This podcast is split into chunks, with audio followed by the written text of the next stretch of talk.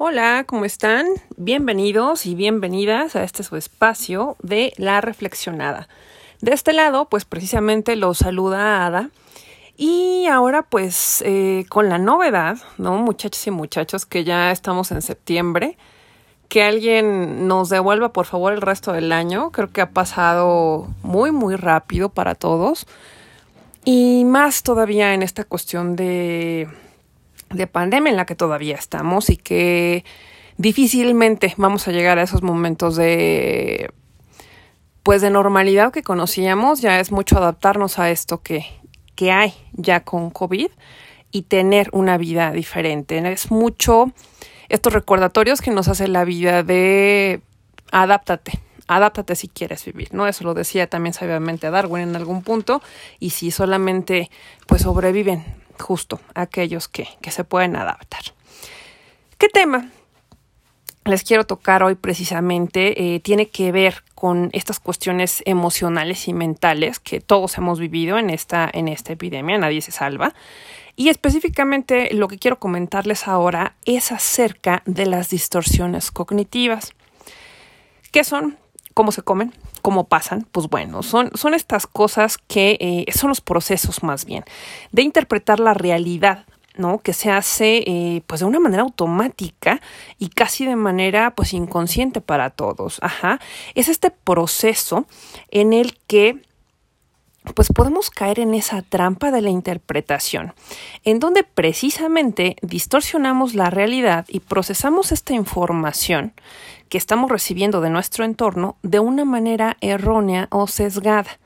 Y obviamente, pues esto tiene una repercusión en toda nuestra autoestima y todo lo que tiene que ver con nuestros estados emocionales.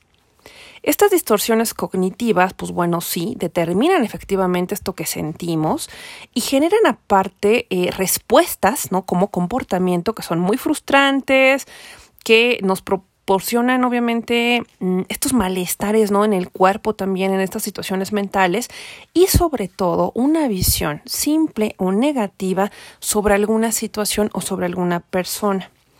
Estas distorsiones, pues obviamente interfieren en lo que nosotros queremos conseguir. Son estas cosas con las que también nosotros nos estamos boicoteando, nos estamos poniendo el pie y no, no nos ayudan a avanzar.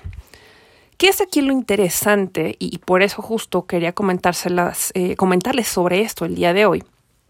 Porque como son pensamientos automáticos, precisamente es, es tan espontánea la manera en la que ocurren y tan rápida que para que nosotros realmente eh, podamos hacer una interpretación, digamos, de una manera más concienzuda, es complicado, porque lo que estamos viendo es, pasa una situación, interpretamos eso de una manera inmediata y eso que nosotros recibimos ya para nosotros es información verdadera. Eso es lo que pasa con una distorsión cognitiva. No nos permite esta segunda vuelta, este segundo pensamiento para decir esto es solamente una cuestión subjetiva. Esto es mi visión no completamente la realidad de las cosas y obviamente no nos permite esta capacidad de evaluar objetivamente alguna situación o alguna cosa. Y ojo, esto no solo pasa hacia los demás o, hacia situaciones externas. Esto también evidentemente pasa con nosotros y con nosotras mismas. Por ejemplo, si tenemos a una persona que eh, de alguna manera es más sensible a temas de pérdida, de fracasos, lo que vamos a tener cuando tenga una, cuando pase por una distorsión cognitiva, es que el efecto, el resultado que va a tener es que las emociones que le van a, perdurar o las que van a estar más presentes, precisamente va a ser la tristeza, la desesperanza e incluso el aislamiento social. ¿Qué pasa, por ejemplo, con una persona que tiende más hacia sentir esta, esta sensibilidad con cuestiones de peligro o sentirse como eh, con, en continua amenaza, digamos, ¿qué va a pasar como resultado de una distorsión cognitiva? Que va a percibir las cosas con mucha ansiedad y aparte como si todo lo que se acercara a ellos y a ellas, incluyendo situaciones y personas, tiene, o sea, tuviera que verse como una amenaza. Por eso es que es bien, bien importante que entendamos que hasta la persona más sana psicológicamente tiene distorsiones cognitivas. ¿Por qué? Porque Esta es una manera en la que nuestro pensamiento, en la que nuestra mente está buscando precisamente el hacer este mecanismo de defensa entre lo que no puede controlar y lo que no ha vivido. También por eso es que aparece esta distorsión cognitiva. Es una manera de defensa. Por eso todos y todas tenemos una o varias de estas distorsiones. ¿Qué pasa? Bueno, obviamente, como es una estructura mental, no se puede reentrenar, podemos hacer cambios, sí, por supuesto. Podemos hacer que, eh, pues dependiendo evidentemente de nuestra personal, eh, personalidad, la flexibilidad interna que tengamos, obviamente el sentido del bien y del mal, que también aquí entra muchísimo, esto de juzgar incluso a los demás y a nosotros y a nosotras, y también mucho la inteligencia emocional de cada persona nos va a permitir justo poder mover esas estructuras para que podamos, una, primero y lo más importante, detectarlas, saber que ahí las tenemos y después revalorarlas y cambiarlas. Creo que es uno de los retos más fuertes con las distorsiones cognitivas. Vamos a ponerles otro ejemplo de cómo, cómo funciona. Imaginemos a una persona que termina, termina su día laboral y no termina su trabajo terminó ese día y no pudo terminar con una tarea que tenía asignada. Esa persona piensa, soy incompetente. ¿Qué pasa? Se siente triste, que eso esta es justo la emoción. Y decide que en vez de ir eh, al cine, como normalmente lo haría como para levantarse el ánimo, se regresa a casa. ¿Qué va a pasar? Pues al día siguiente vamos a tener a alguien deprimido, frustrado, ansioso y que va a llegar evidentemente sin ganas a trabajar. Vamos a poner esta misma situación, pero con una persona que también no terminó, pero dice, ok, hoy ha sido un día complicado, mañana lo termino. Ajá, vean cómo desde ahí ya nos cambió el pensamiento. Dice esta persona, me voy a relajar y me voy al gimnasio. Ahí ya nos cambió la conducta. ¿Qué pasa?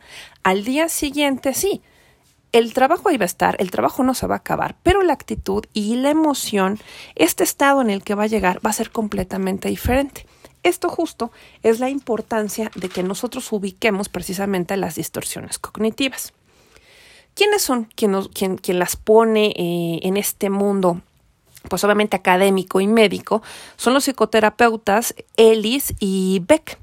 Ellos desarrollan la terapia cognitiva y son los que dicen, a ver, ojo, aquí esto está pasando mucho con todos nuestros pacientes y como están siendo situaciones muy, muy repetitivas, vamos a empezar a clasificarlas.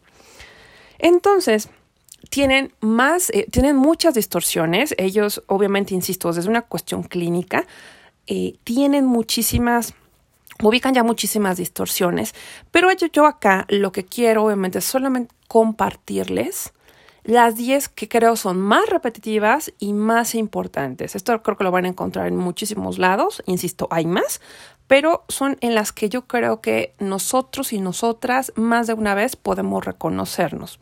Y ahí, insisto, es reconózcanlo, vamos a revalorizarlo y de ahí empezamos a cambiar esta cuestión de nuestra conducta y hagamos las cosas diferentes. Acabamos con la primera. ¿Cuál es la primera? Pues bueno, es el pensamiento polarizado, se llama o dicotómico. ¿Esto qué es? Pues cuando interpretamos las situaciones y juzgamos a las personas o a las situaciones de una forma absoluta sin considerar ningún punto medio. Un ejemplo de esto es, por ejemplo, alguien, van a escuchar a alguien que diga, siempre estoy solo, siempre estoy sola, te digo al todo. Es cuando, precisamente en esta cuestión de polarizar, nos vamos a los extremos es blanco, negro, bueno, malo, así. No hay, insisto, términos, medio, términos medios. ¿Cuáles son las palabras clave? Es, pueden ver esto que es eh, útil frente a inútil, correcto frente a incorrecto, bueno frente a malo.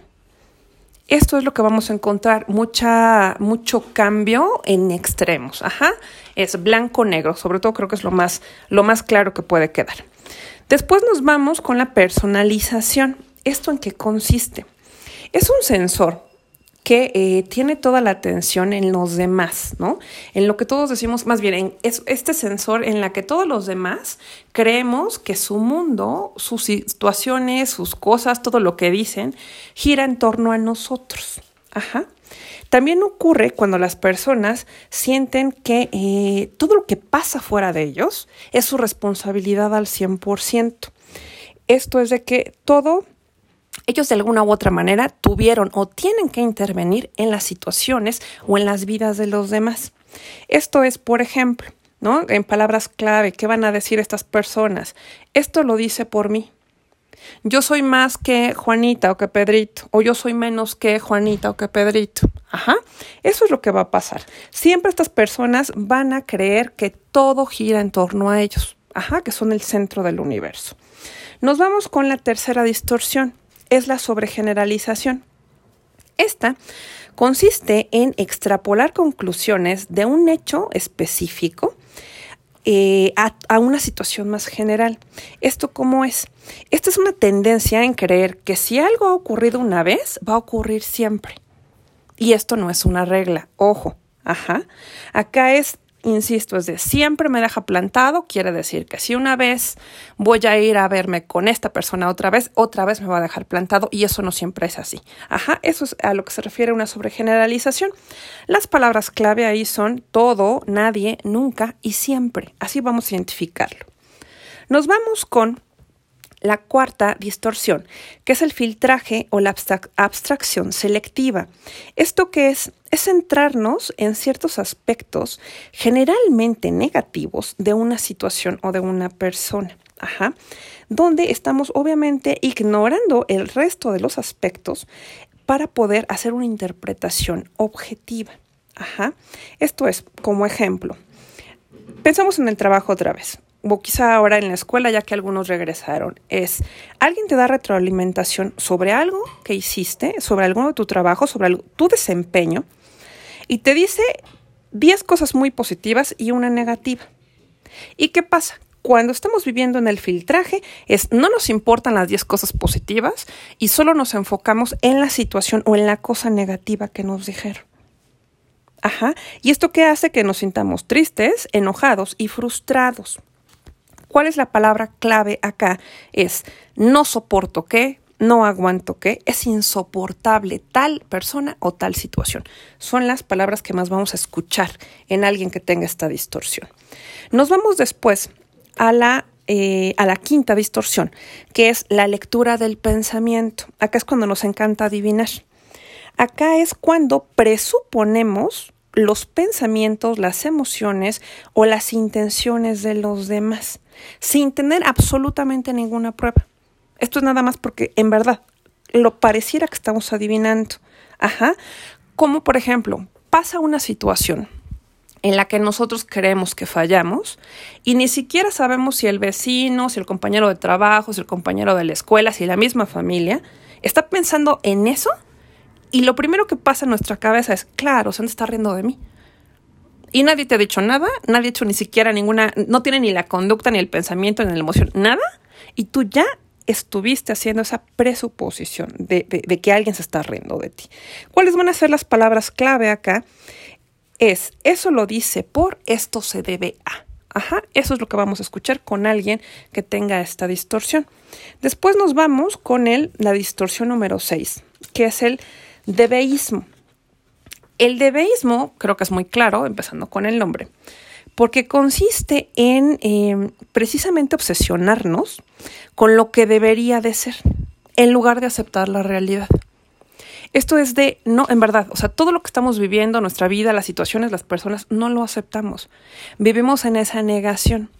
Esto le ocurre a personas que son muy rígidas y muy exigentes, sobre todo con la manera en la que tienen que hacer las cosas. Aquí entran muchas personas perfeccionistas. Ajá. ¿Cuál sería el ejemplo acá? Yo debería de ser, por ejemplo, una madre, hija, pareja, hermana perfecta, cuando sabemos absolutamente que la perfección no existe, somos seres perfectibles. ¿Qué va a pasar en estas palabras clave? Para eh, precisamente las personas que tienen esta distorsión, vamos a escuchar debo de, no debo de, tengo que, no tengo que. Todo se va a vivir a través de cosas que yo debo o no debo de hacer. Después de eso nos vamos a la séptima distorsión. Y esta es el etiquetar.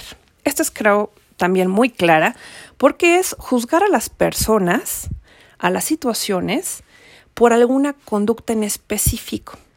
¿Qué hacemos acá? Es, estamos clasificando a las situaciones y a las personas de acuerdo a nuestra visión, a nuestra forma de ser, en lugar de escucharlos, de ver absolutamente la situación en un 360.